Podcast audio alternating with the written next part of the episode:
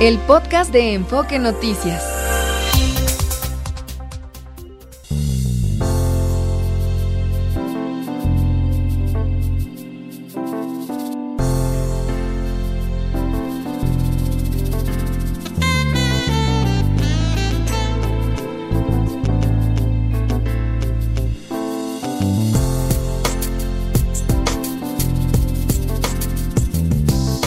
Enfoque Noticias, en resumen.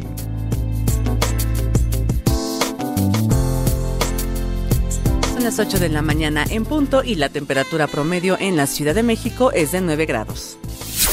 A la edad de 68 años falleció por causas naturales Carlos Ursúa, primer secretario de Hacienda del gobierno del presidente López Obrador y actual miembro del equipo de campaña de la candidata presidencial de la oposición, Xochitl Galvez. Descanse en paz. La Cámara de Diputados iniciará mañana los foros de Parlamento abierto para analizar y debatir las reformas propuestas por el Ejecutivo Federal. El Consejo General del INE aprobó el uso de entrevistas videograbadas con preguntas de la ciudadanía para el segundo debate presidencial. Por incumplimiento de funciones fueron detenidos cinco funcionarios de la Fiscalía de Veracruz.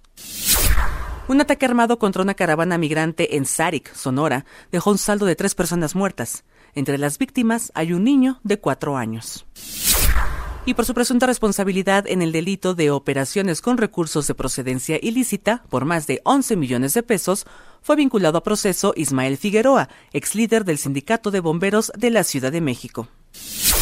En materia internacional, el Kremlin rechazó las declaraciones de Yulia Navalnyana, esposa de Alexei Navalny, quien acusó al presidente de Rusia, Vladimir Putin, de haber asesinado al líder opositor. Comenzó en Londres el juicio en el que se decidirá la extradición a Estados Unidos de Julian Assange, donde se le acusa de 18 cargos de espionaje. Por cierto, el fundador de Wikileaks fue nominado al Premio Nobel de la Paz 2024. Y por último le informo que la Oficina de Derechos Humanos de la ONU confirmó la salida de sus empleados de Venezuela, luego de que el presidente Nicolás Maduro ordenó suspender sus actividades, al acusar al organismo de espionaje y conspiración. Son las 8 de la mañana con dos minutos y la temperatura promedio en la Ciudad de México es de 9 grados. Continuamos con más en Enfoque Noticias con Mario González. Entendiendo la política con Sabino Bastidas. Sabino, ¿cómo estás? La marcha por la democracia. ¿Cómo viste? Querido ¿Cómo Mario, estás viendo las cosas? días. ¿Cómo te va? Buenos días. Mira, Mario, eh, yo creo que la- hay, que revisarla desde un punto de vista ético, pero también desde un punto de vista práctico. Eh, la marcha del domingo, muy interesante en muchos sentidos, pues sintetiza mucho nuestros nudos y nuestras contradicciones eh, democráticas y como sistema político. Yo, eh, en primer lugar, eh, yo haría el, el- el análisis a partir de tres ángulos. El primero, el ángulo del presidente. Le llenaron el zócalo, le llenaron el zócalo por tercera vez, se lo hicieron en el 13 de noviembre del 22, el 26 de febrero del 23 y ahora el 18 de febrero del 24. Ya le llenaron su zócalo, el zócalo que era suyo, que era como ese mito genial del López Obradorismo, que solo llenaba, ya se lo llenaron tres veces. Creo que el presidente equivoca la manera de atenderlo, entendemos cómo es, así ha sido toda la vida, es como esos familiares eh, eh, grandes que tenemos que ya no van a cambiar, está unos meses de irse, pero creo que haciendo un balance ético, democrático, Creo que el presidente se equivoca al desdeñar a un segmento de la sociedad y creo que esto exhibe, es una, una muestra de ese gran nudo que lo, le impide convertirse en el gran demócrata de la historia de este país, en el consolidador de la democracia, cuando tiene, tiene ese evento en la calle y no tiene la capacidad, la capacidad de reconocerlo, lo descalifica, lo, lo, no, no es capaz de incorporarlo y no entiende que, que, como él dice, son 18 o 15 millones de mexicanos, que también trabaja para ellos y que son su je sus jefes. Ese segmento de mexicanos también eran sus jefes en una democracia. Ya se equivocó, ya quedó para la historia y es hora de ir haciendo corte de caja y el balance del presidente. Creo que una vez más el presidente se equivoca al, al, al, al, al no tomar en cuenta uh -huh. y sobre todo no respetar el que un segmento de la de la población está en contra de él y de sus políticas contra la democracia. Después está el ángulo de Morena. Morena que tiene que tener un paso adelante con respecto a un López Obrador que tiene mayor legitimidad que ellos que tiene mayor poder político que ellos y que una Claudia Sheinbaum necesita construir de manera diferente a López Obrador. Claudia Sheinbaum no se llama López Obrador, tendrá atrás el aparato, tendrá atrás la hegemonía, pero ella es un fenómeno político distinto. Uno se equivoca cuando se mimetiza con gente que es más talentosa, exitosa o poderosa que, que uno mismo.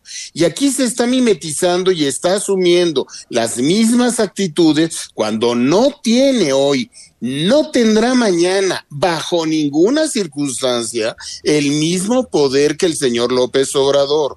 Por lo tanto, su, trato, su comportamiento debe ser diferente respecto a quien es diferente en una democracia. Y le pone la marca muy fuerte para lo que será la, el inicio de toma, el inicio de su campaña el próximo primero de marzo.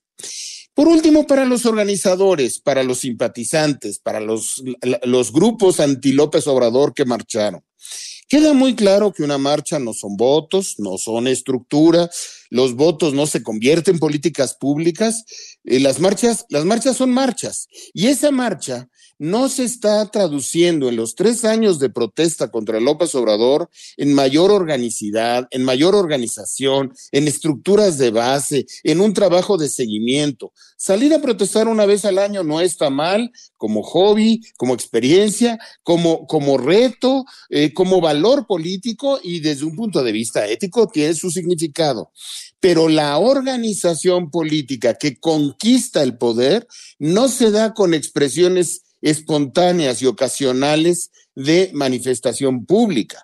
Eso debe pasar a la organización política, porque el gran error de la sociedad civil en México es haber tachado a los partidos políticos como sus adversarios y no convertir el instrumento partidos políticos en su herramienta de acción pública para el futuro y dejarle la política profesional, como va a volver a resultar después de la experiencia Xochitl Galvez, en manos de tres o cuatro mafias de poder político partidista que han decidido poner a de siempre y hacerlo de siempre.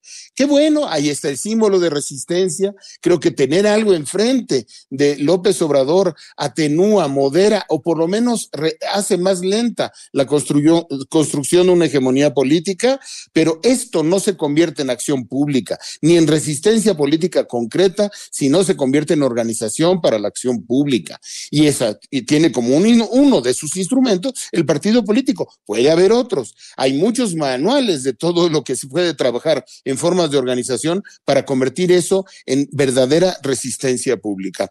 Creo que es un botón de muestra de una democracia en ciernes, de una democracia debilitada, que tiene, sin embargo, ahí el germen y el potencial de lo que podría hacerse. Ya hablaremos en otra ocasión de la participación de los medios de comunicación y de otros actores en, en un evento de esta magnitud, Mario. Ah, bueno, pues eh, todavía todavía habrá que hablar, ¿no? De, los ecos que tenga esta esta marcha y, como dices, si no se conforma en una en una eh, todavía está muy diluida, ¿no? La, la, a pesar de que hay digo hay motivos, hay argumentos de, de la oposición eh, se ve se ve diluido Sabino todavía este claro todavía no estamos en campaña pero habrá que ver si esto realmente representa un frente que pues le haga frente precisamente a, la gran maquinaria electoral que representa el presidente. Sí, diluida es una, una forma de verlo, desparpajada es otra, este, inorgánica es otra. Eh, los, los dirigentes de los partidos políticos, por ejemplo, ¿cuál es su papel en esta marcha? Vimos al, al dirigente de Acción Nacional marchando, no vimos a los dirigentes de los otros dos partidos políticos, no vimos a Xochitl, eh, Galvez en la práctica marchar ahí. Entonces, están, ni están, ni no están, están en la ambigüedad, están en la complejidad. Somos anti, pero no, no del todo. Estamos a favor de la democracia, pero no en contra de nadie en particular, pero estamos en contra de tus reformas. Esas ambigüedades son precisamente las contradicciones que debilitan políticamente un movimiento de cualquier envergadura en cualquier escenario público global. Eh, si, si tú crees y no crees, estás y no estás, supones y no supones, lo que estás mandando son mensajes cruzados y equivocados a posibles nuevos seguidores que pueden acompañarte en tu causa. Todos estamos de acuerdo en que la democracia, muy bien, vamos por la democracia, vamos a ir a, la democracia con Alito, vamos a ir a la democracia con Marco, vamos a ir a la democracia con el PRD, vamos a ir a la, bueno, pues entonces ya vamos discutiendo qué, qué tipo de movimiento es. ¿Estamos en contra de López Obrador? Bueno, pues va la candidata en contra de López Obrador. Pero estas ambigüedades y estas contradicciones, que no es fácil, ¿eh? Poner de acuerdo a la, a la, a la organización que se presenta ante nosotros de esa manera, no, no, no debe tener nada de sencillo, no tiene nada de sencillo. No estoy diciendo que sea sencillo. Lo que estoy diciendo es que, eh, como decía Yuval Noah Harari, en política la claridad es poder. Mm, así es. Bueno, Sabino, te agradezco mucho, como siempre. Gracias, un placer, Mario. Un abrazo, Sabino Bastidas, aquí en Enfoque Noticias, el presidente López Obrador. En este momento acaba de abrir la ronda de preguntas y respuestas después de presentar los datos de seguridad del país y eh, pues abre eh, ofreciendo, bueno, dando un, sus condolencias a la familia de Carlos Ursúa, su ex colaborador que falleció ayer, víctima aparentemente de un infarto fulminante. Vamos a escuchar parte de lo que está diciendo el presidente López Obrador. A ver, pero bueno, empezamos contigo. Buenos días. Sí, este, bueno, pues mi pésame a los familiares de Carlos Ursúa. Lamento mucho eh, su, su, muerte en lo que parece ser un accidente, de acuerdo a lo que los mismos familiares han expresado. Desde luego, porque no quiero dejarlo así, sino este, ustedes en el Universal este, lo manipularían. Quiero expresar que desde ayer que se da este lamentable hecho, como Carlos estuvo de secretario de Hacienda al inicio de mi gobierno y tuvimos diferencias y él eh, renunció y últimamente formaba parte del grupo de la candidata del bloque conservador, pues de manera muy irresponsable, muy, muy vil, algunos personajes del grupo conservador empezaron a eh, calumniar,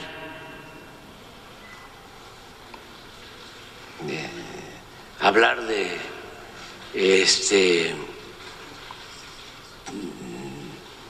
presuntos este, eh, ataques o este, daños, ¿no? Este, sospechas, ¿no? Sobre nosotros. Gente, la verdad, de malas entrañas. Porque estamos en tiempos de sopilotes. Entonces hay muchos que se comportan como buitres. Sopilotas y los sopilotes. Y todo porque estamos en temporada de elecciones y están muy enojados, desesperados los corruptos, porque no pueden detener la transformación. Entonces, de todo calumnian.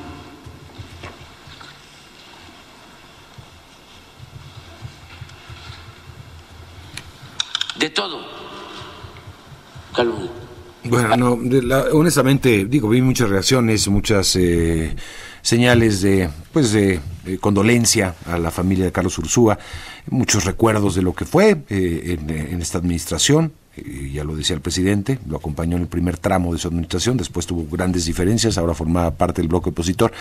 Hasta ahí he visto, no he visto eso que menciona el presidente de que se le esté acusando al gobierno o a él de, de tener alguna algo que ver con este con este eh, con esta triste noticia con este deceso, eh, tal vez por ahí alguna voz, ¿no? Digo, pero darle tanta importancia, este, pues me parece que está de más, ¿no? Eh, por parte del presidente. Pero no olvidemos, no olvidemos también que el presidente es la gran víctima siempre de este país. Cuando hay un muerto de cualquier cosa, es víctima el presidente porque lo atacan. Cuando se mueren jovencitos en Jalisco, seguramente pues, es víctima el presidente porque lo atacan. Cuando hay desaparecidos, es víctima el presidente porque lo atacan. Y cuando hay un triste deceso como este, es víctima del presidente porque lo atacan. Vaya, no hay cómo ganarle al presidente en la victimización. Y así ha sido, ¿no? En fin. Bueno, nos quedamos con esas condolencias y ya. Eh, vámonos con el reporte vial Ángel Gatica. Muy bien, gracias. Buenos días. Buenos días y vamos a hablar de pues esta especie de tianguis. Ah, sí, yo creo que es la palabra, tianguis electoral, ¿no? ¿Quién da más? ¿Quién da más? Aquí hay una prendita, aquí hay una candidatura, aquí hay una diputación. ¿Quién da más? ¿Quién da menos? Y así está Movimiento Ciudadano, que prometía tanto Movimiento Ciudadano, ¿no? Era el, el fosfo, fosfo que llegó para cambiar todas las reglas del juego.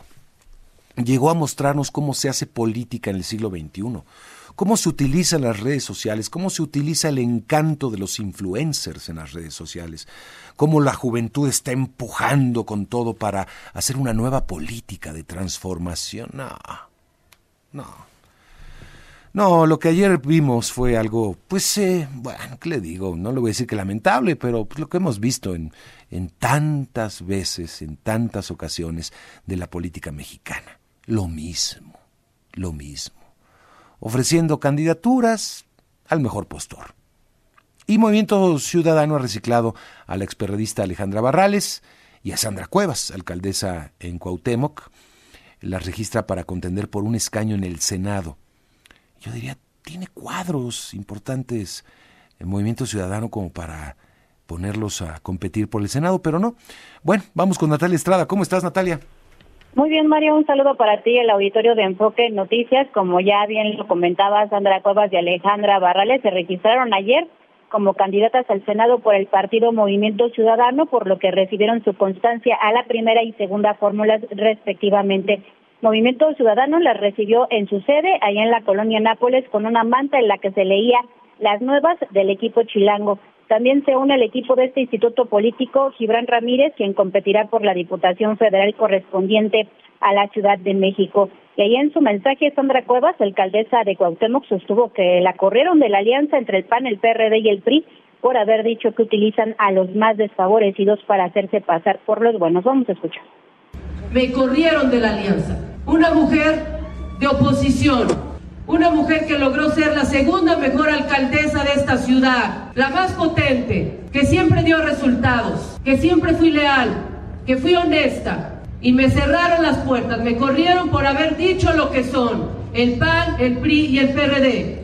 Son amigos que se cuidan entre ellos, que no les importa la ciudadanía, no les importa la gente. Ellos utilizan a la gente, utilizan a los que están sufriendo, a los que están padeciendo, utilizan a los pobres para decir que son los buenos y se disfrazan en que son los buenos y no son más que unos hipócritas.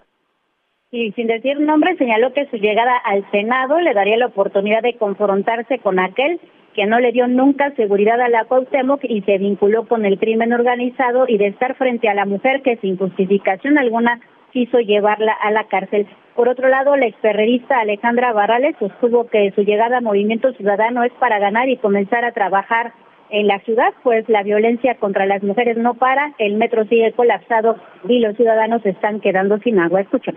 Yo no podía regresar y no me veía en otro lado de manera congruente. Yo no me aguantaba la mirada o no me aguantaría la mirada regresando a la política si hoy no fuera con Movimiento Ciudadano. Yo con Movimiento Ciudadano me sé y me refrendo como una mujer congruente.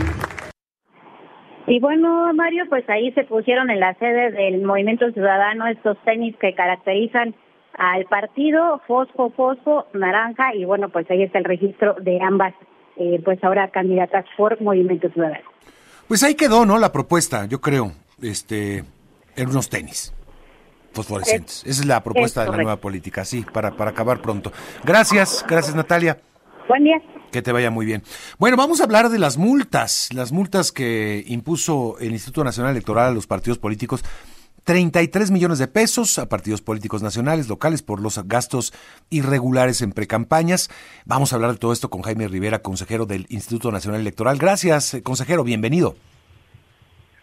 Eh, buenos días, Mario. Estoy a tus órdenes. 33 millones por eh, precampañas. Eh, ¿Cuáles fueron las irregularidades más consistentes o las que más se presentaron, Jaime?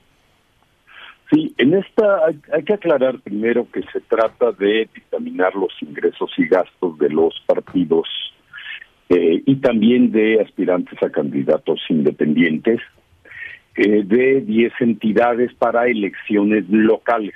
Todavía no entramos a las elecciones, a dictaminar las elecciones federales. Las, las infracciones más comunes son los ingresos no reportados. Estos representan eh, poco menos de la mitad eh, de, del total.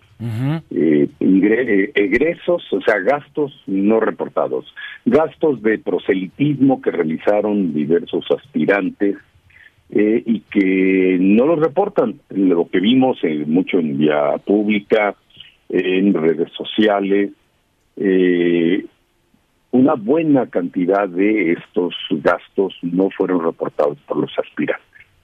Y de todo este monto, eh, la coalición conformada por Morena, bueno, Morena, mejor dicho, es eh, la que eh, básicamente se lleva la, mitad de la, un poquito menos de la mitad de las de las multas. Así es, el partido Morena será, bueno, ya se aprobó un un conjunto de sanciones por multas que ascienden a 14 millones 991 mil pesos, pero además esto puede aumentar todavía un poco por eh, algunos ajustes que hubo en la sesión de, de ayer. Sí, esto representa eh, algo más del 45%. Es el partido eh, que resulta más sancionado y la y no es solo porque no reporte gastos, es que el Partido Morena ha aplicado en materia de selección de sus candidatos una política singular porque resulta que convoca a sus militantes a, a participar como aspirantes, como precandidatos, pero a ninguno los registra como precandidatos, a ninguno.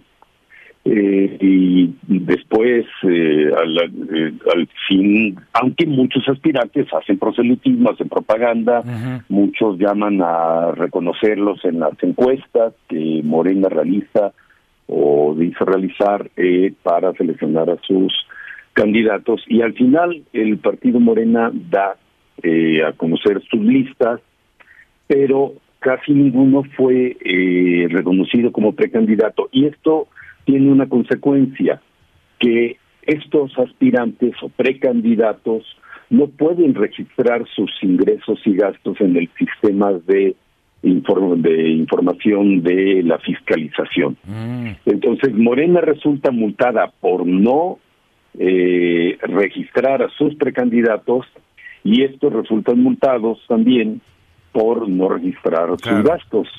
Eh, sí, se les puso nombres distintos, coordinadores o yo qué sé, pero eh, para el INE pues, son precandidatos, ¿no? Digo, eh, no hay, para el tribunal también ha dicho que mm. cualquiera que sea la denominación, quien aspira a ocupar una candidatura para cualquier cargo de, de elección popular y realiza alguna forma de proselitismo es un precandidato y debe sujetarse a las reglas y las obligaciones de los precandidatos y por lo tanto debe reportar sus ingresos y sus gastos de pre-campaña.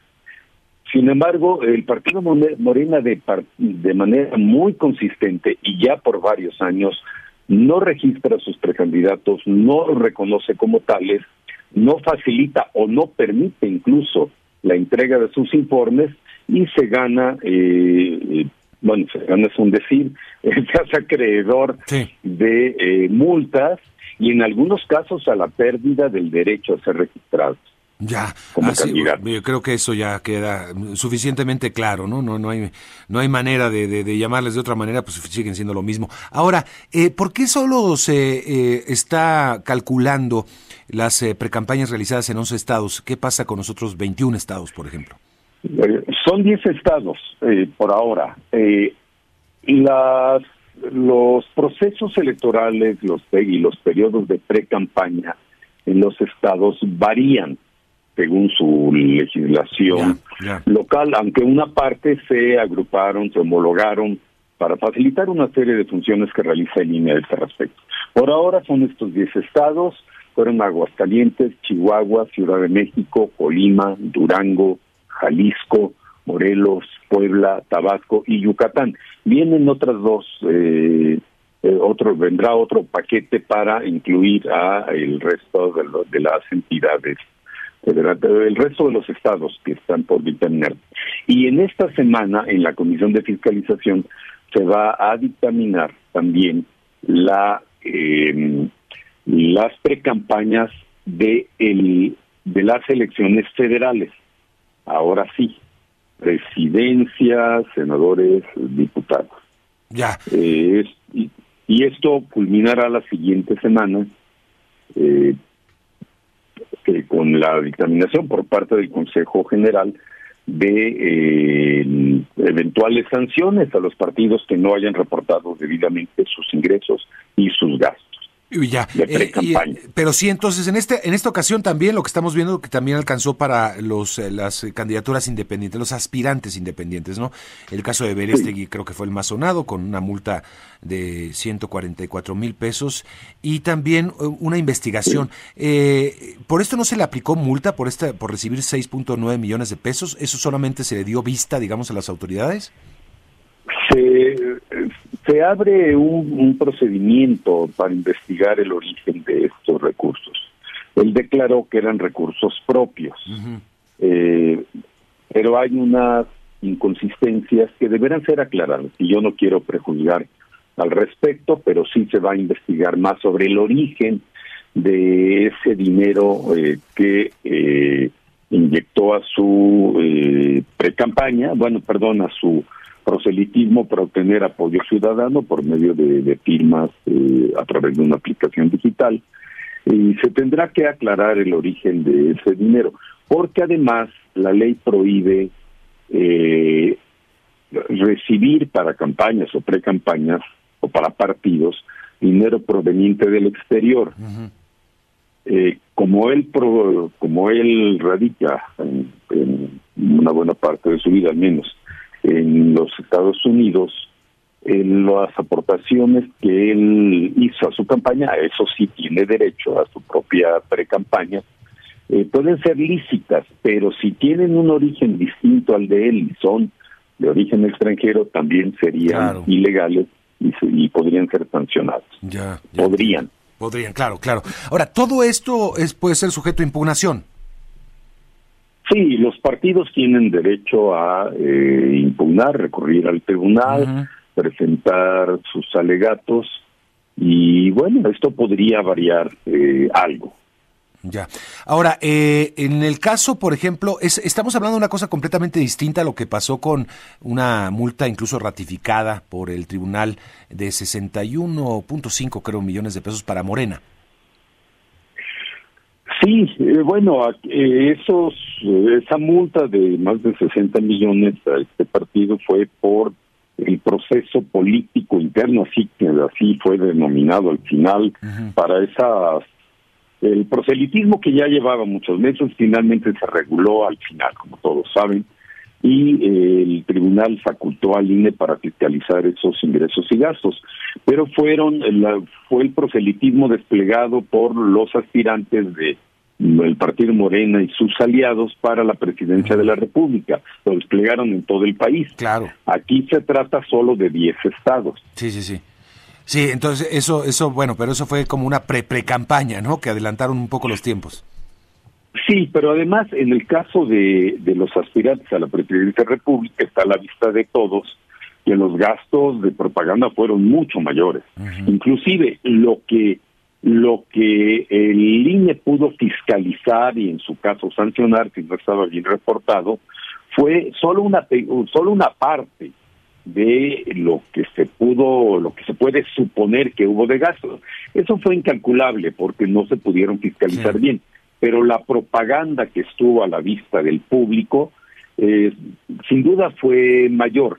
El INE finalmente solo pudo fiscalizar algo más de un mes de la propaganda. Alguna venía de meses atrás y al permanecer durante ese periodo de proselitismo de aspirantes a la presidencia de la República ya reconocido, eh, solo esa propaganda que estaba desde antes, pero permaneció, también pudo ser eh, fiscalizada y si no estaba declarada, como fueron muchos, por ejemplo, los espectaculares en la vía pública, casi ninguno fue declarado y aunque decían que no los los aspirantes declaraban que ellos no los habían puesto. Sí, no, así suele. Pero hay un criterio de beneficio y además pues es dudoso que tantas personas espontáneas gastaran cantidades fuertes de dinero. Pero luego lo que hace el consejero es lo que hemos visto, y todavía hay espectaculares, todavía veo algunos espectaculares con algunas supuestas publicaciones, o, o sí, algunas sí, eh, publicaciones tampoco tan renombradas, que, que suelen suele suceder que surgen nuevamente esas publicaciones cuando hay procesos electorales, pero bueno, eh, eh, es evidente que viven de eso. Este, y bueno, ponen este entrevista exclusiva con el tal aspirante, ¿no? Y todavía veo algunos espectaculares de gente que ya ni está en la jugada, o sea que ya que ya fueron este desechados por sus partidos y por sus seguidores y este y ahí siguen porque son contratos de meses a veces, ¿no? ¿Eso cómo se fiscaliza o, se le da, pues bueno, si es una publicación que se puede hacer? Es una pregunta interesante porque al respecto hay criterios todavía insuficientemente claros sobre cómo se debe calificar ese tipo de publicidad. Por un lado, pareciera ser la publicidad de alguna revista. ¿Sí? Y en esa medida está eh, está enmarcado en la libertad de comercio y de expresión. Pero, pero hay eh, también resulta extraño que algunas revistas puedan gastar mm, demasiado dinero en publicitarse y no quede muy claro que su que esa publicidad le rinda le rinda frutos para vender más su revista. No, Le, puedo asegurar que, que, gastan más publicidad de lo que venden en su revista, pues es evidente, ¿no?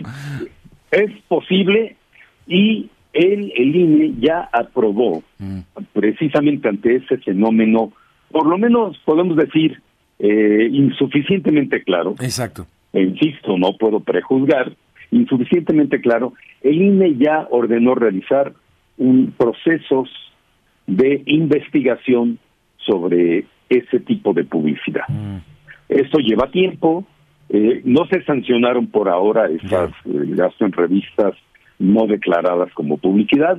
Eh, una parte sí lo declaraban, otros no, como gasto, incluso compra de, publicidad. Pero de esos, esa, esa publicidad de revistas que visiblemente benefician a algún precandidato o precandidata, se va a investigar eh, y no quiero decir en que en todos los aspectos, porque bueno, tampoco eh, hay que anticipar eh, juicios ni procedimientos, pero se, va a investigar para ver qué tanto responden a la libertad de comercio y la el interés comercial y de esas empresas que publican tales revistas y la libertad de expresión de las mismas, qué tanto responden a eso o qué o si podrían ser alguna forma de publicidad política contratada por políticos, aunque sea de manera disimulada. Bien, pues eh, consejero, me dio mucho gusto saludarle, gracias por la explicación. Gracias a usted, Mario, eh, y que tenga muy buen día. Igualmente es Jaime Rivera, consejero del Instituto Nacional Electoral. Vamos a marcar una pausa, son ya las 8 de la mañana con 39 minutos tiempo del centro de la República en la primera emisión de Enfoque Noticias. Vuelvo. Está usted escuchando Enfoque Noticias por Radio 1000 en el 1000 de AM y Stereo 100 100.1 de FM. Regresamos con Mario González. Bueno, pues vimos con mucha extrañeza esto que está pasando entre la Secretaría de Comunicaciones y Transportes del gobierno y la Sedena. Ya le decíamos esta nota que levanta el Reforma, dan mantenimiento carretero al ejército. A ver, el primer acto sería, para contarlo, eh, de que la Secretaría de Infraestructura, Comunicaciones y Transportes anuncia de que se suspende el plan de mantenimiento de las carreteras del país, que son muchos contratos que tienen que ver con eso también. Eh, hay un presupuesto asignado para eso en este 2024, entonces uno diría, ¿y entonces qué va a pasar con ese dinero? ¿Dónde quedó? ¿Se acabó? ¿O qué va a pasar? ¿Y qué va a pasar también con las necesidades que tiene el país para el mantenimiento carretero? Bueno, el segundo acto sería, bueno, hay un comunicado interno entre la Secretaría de la Defensa Nacional, y una subsecretaría de la Secretaría de Defensa Nacional y la Secretaría de, Comunicaciones y Transportes en el sentido de, bueno, pues estamos a las órdenes para comenzar prácticamente las obras, es decir, que se le estaría asignando, pues sí, eh, por abajo del agua aparentemente, las obras de mantenimiento carretero a la Sedena. Ese es lo que está llamando la atención y que lo, lo que reporta el diario Reforma. Vamos a conversar de esto ah, con Francisco Solares, él es presidente de la Cámara Mexicana de la Industria de la Construcción. Gracias por estar con nosotros, Francisco. Mario, Mario, gracias a ti, muy buen día. Pues así están las cosas, digamos. Pues sí, creo que lo has resumido muy bien. Nosotros eh, recibimos a través de nuestros afiliados que participaron en los concursos que se hacen en la temporada de secas, digamos, así se le llama coloquialmente, que se hacen normalmente en diciembre, a principio de año, y estando ya en la última etapa de estas licitaciones donde ya se esperaban los fallos, pues en lugar de los fallos, lo que se nos informó fue que se cancelaban, se cancelaban las licitaciones. Y la, la razón por la que se cancelaron era porque había eh, no había suficientes fondos para, para cubrirlos y además porque la Secretaría de Hacienda había reservado eh, la partida que estaba destinada para, para la conservación y mantenimiento de las carreteras. es una partida etiquetada ¿no? en el presupuesto federal. Absolutamente sí, que fue aprobado en, en noviembre por la Cámara de Diputados y, y, que es una partida pues no menor, 11 mil millones de pesos para, para este año, eh, una cuarta parte casi de lo que está asignado como presupuesto a la Subsecretaría de Infraestructura. O sea, es, es una cantidad importante. Y el término reservado no sé qué, en qué sentido se utilice, porque no sabemos si estaba cancelado, si ya no iba a haber, si después se harían los concursos, las licitaciones. ¿No hubo una comunicación oficial, Francisco? La comunicación fue esa, eh, en lugar de... Ya, eran los tiempos, eran no, por escrito, por escrito para los participantes en las licitaciones. Estas licitaciones se convocan en, los estados, en los, en los centros de la Secretaría de Infraestructura, Comunicaciones y Transportes, y el comunicado fue de los directores, de los diferentes directores, eh, cancelando, ahí sí la palabra exacta fue se cancela el proceso de licitación de concurso. Eh, a ver, eso te lo pido sí te lo pido independientemente a ver si nos puedes hacer llegar alguno de estos eh, comunicados algunos de los agremiados en, en la cámara para, para pues, sí. Sí es una información pública esto a través de Compranet ahí ahí se tiene. Entonces pero con mucho gusto te, te hacemos llegar ahí a algunos. Claro, sí, sí, para digo, tener pues un documento oficial de que se habla de una cancelación. ¿Cuántas licitaciones aproximadamente, cuántos concursos haya, eh, eh, había en juego? Pues mira, no, no tengo el número exacto, no, no te podría decir cuántos. Son demoniales, eh, muchísimos. Muchos, se habla de 380, otros de 500, yo, yo no tengo el número exacto, pero sí, 11 mil millones de pesos es, es, es una cantidad importante y que además este, este es el mejor momento para hacer la, el mantenimiento rutinario, porque esto era todos los años y ha sido, pues no ha habido el dinero suficiente para dar el mantenimiento que nosotros consideramos adecuado para nuestra red carretera. No, bueno, y nosotros también los usuarios, ¿no? Este, los que, no, bueno, hemos, eh, hemos pasado por carreteras, este, bueno, los que estamos acostumbrados a tomar la carretera de que dices, Dios mío, ¿en dónde, en dónde nos paramos, no? Este, pero en fin, eh, el, el tema es que sí, es algo cotidiano, es algo fundamental y puedo entender que parte del presupuesto si no es todo, una muy gran parte del presupuesto de la Secretaría de Infraestructura, eh, de la subsecretaría, pues eh, sea para eso, sino para qué, ¿no? Digo, de, eso se trata, de estar eh, en mantenimiento. Lo dicen temporadas secas porque es el momento en que, hay que arreglar, porque si no, ya no hay, no, hay no hay mucho que hacer en temporada de lluvias, en temporada húmeda, Francisco.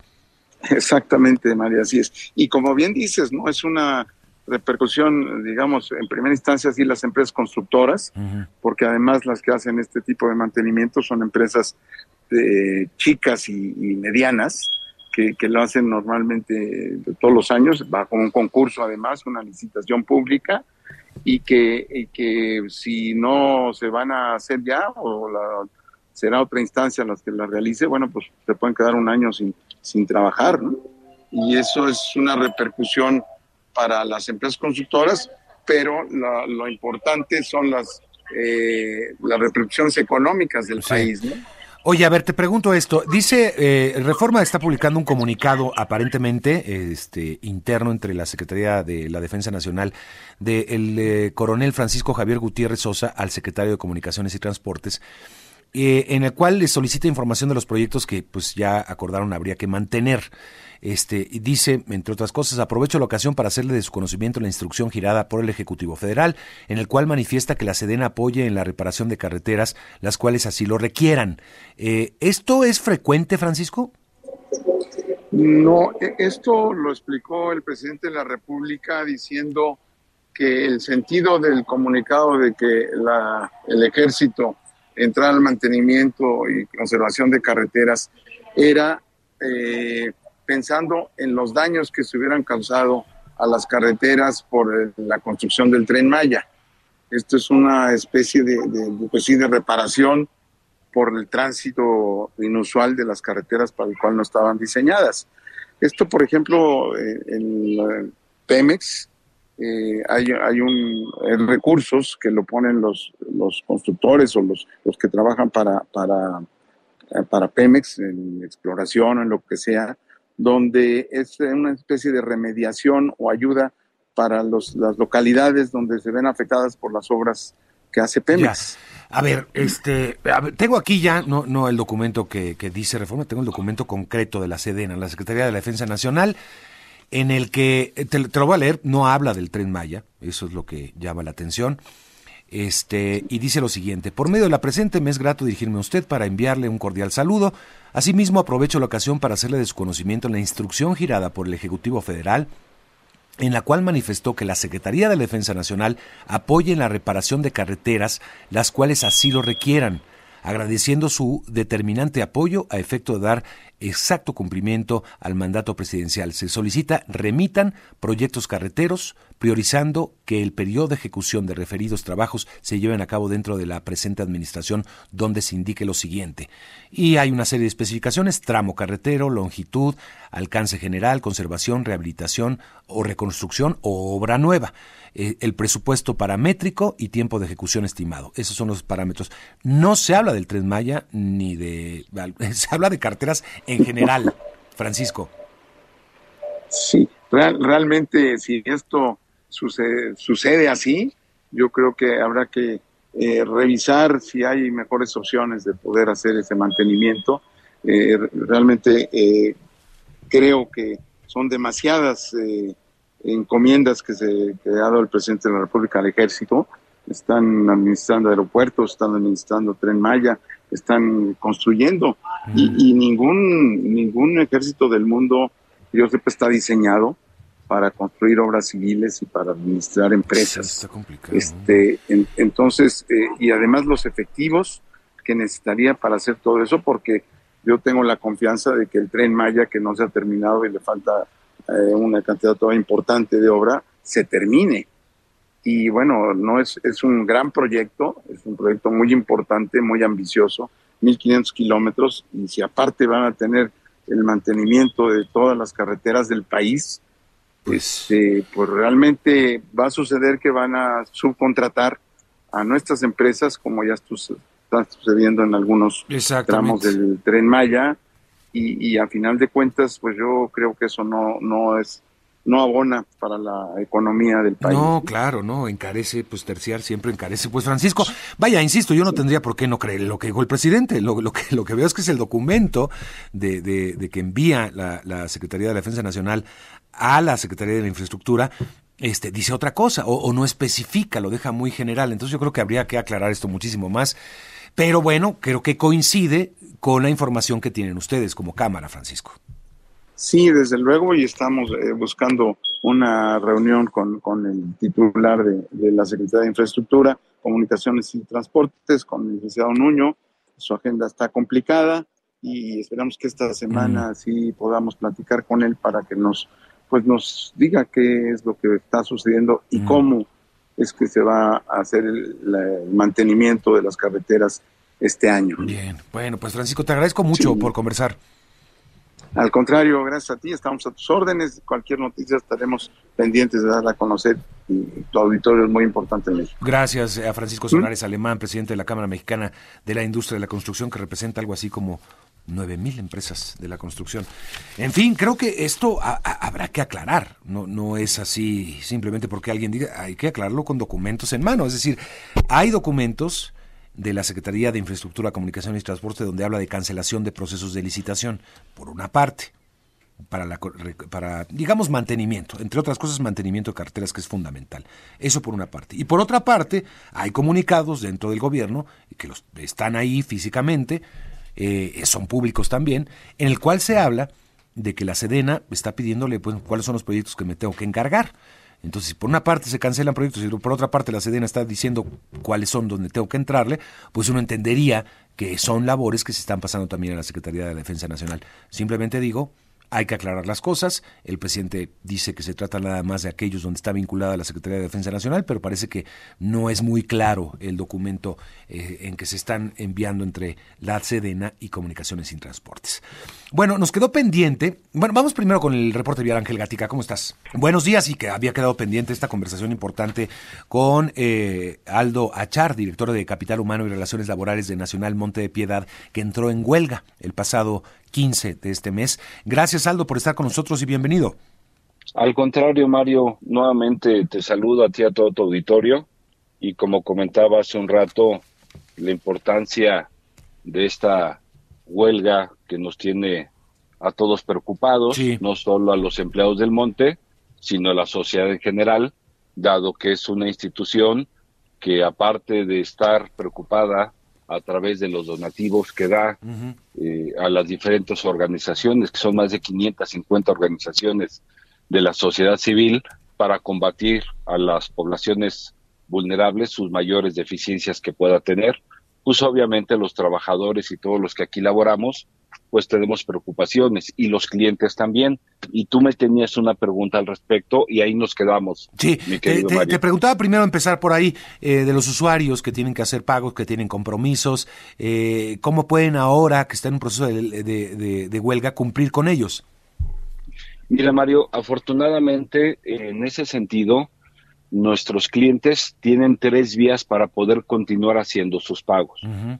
Uno de ellos es en las tiendas OXO, tenemos un convenio donde con el número del cliente, ellos lo saben, viene en su boleta, van y hacen su pago.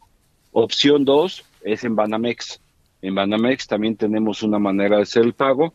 Y el tercero, y para mí es el más importante, es en nuestra propia app, en la cual el cliente también puede hacer su pago para que no tenga él ningún atraso en sus pagos y no le cause ninguna eh, molestia mayor a lo que es esta huelga. Quiero aprovechar para decirle a todo tu auditorio que todas y absolutamente las prendas que están resguardadas en el monte están absolutamente seguras. Para que se queden muy tranquilos, por favor. No tiene que ver nada con la huelga, nosotros solo somos depositarios y además están en un lugar seguro y eso, cuando se termine esto, que esperamos sea muy pronto, pues el monte volverá a la normalidad. Bien, ¿cómo va el conflicto laboral, Aldo?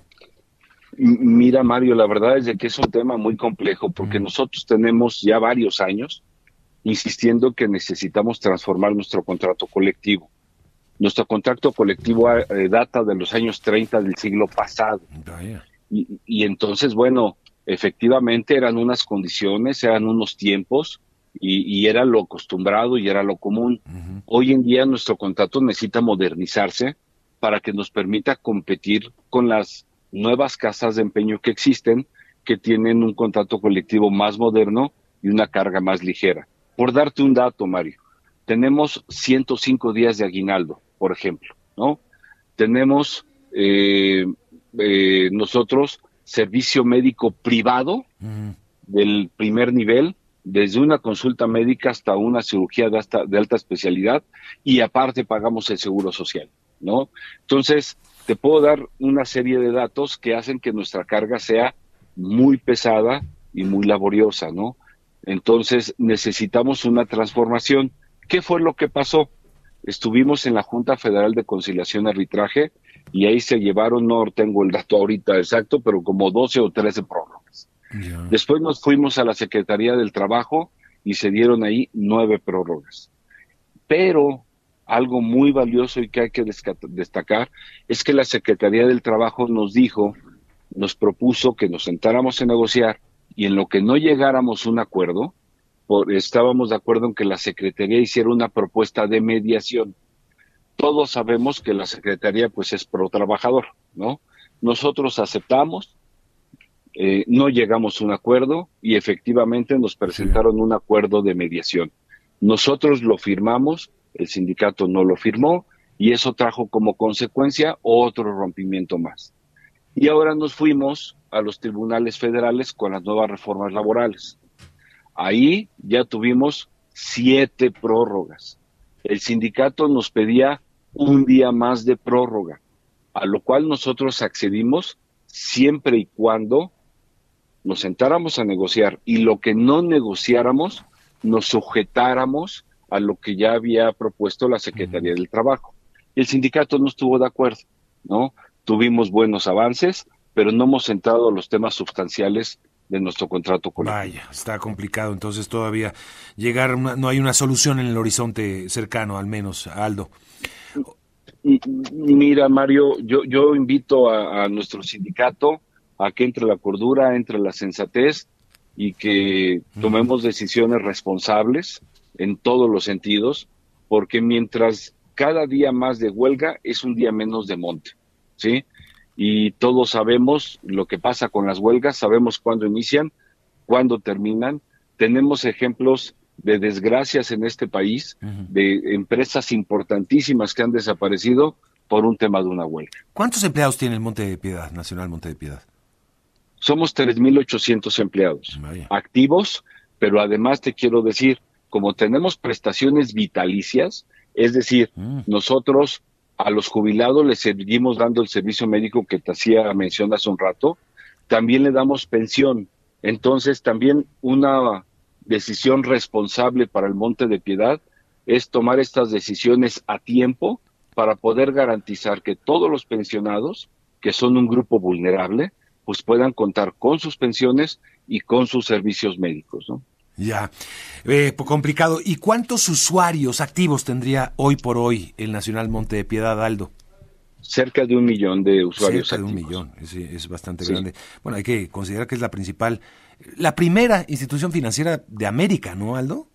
Uy, Mario, te puedo comentar de que antes de que nosotros nos llamáramos Estados Unidos mexicanos, fue fundado el Monte de Piedad. Sí, sí, sí, Pedro Romero de Terreros, allá por mil 1700 y tantos, ¿no? Este, casi finales de los 700, tú imagínate. Cumplir, eh, eh, acabamos de cumplir 249 años, imagínate. Éramos colonia todavía. Éramos colonia todavía, como bien lo comenta. Era, era algo así como eh, Pedro Romero de Terreros, como el, pues el hombre más rico de, pues no sé si del mundo, pero casi.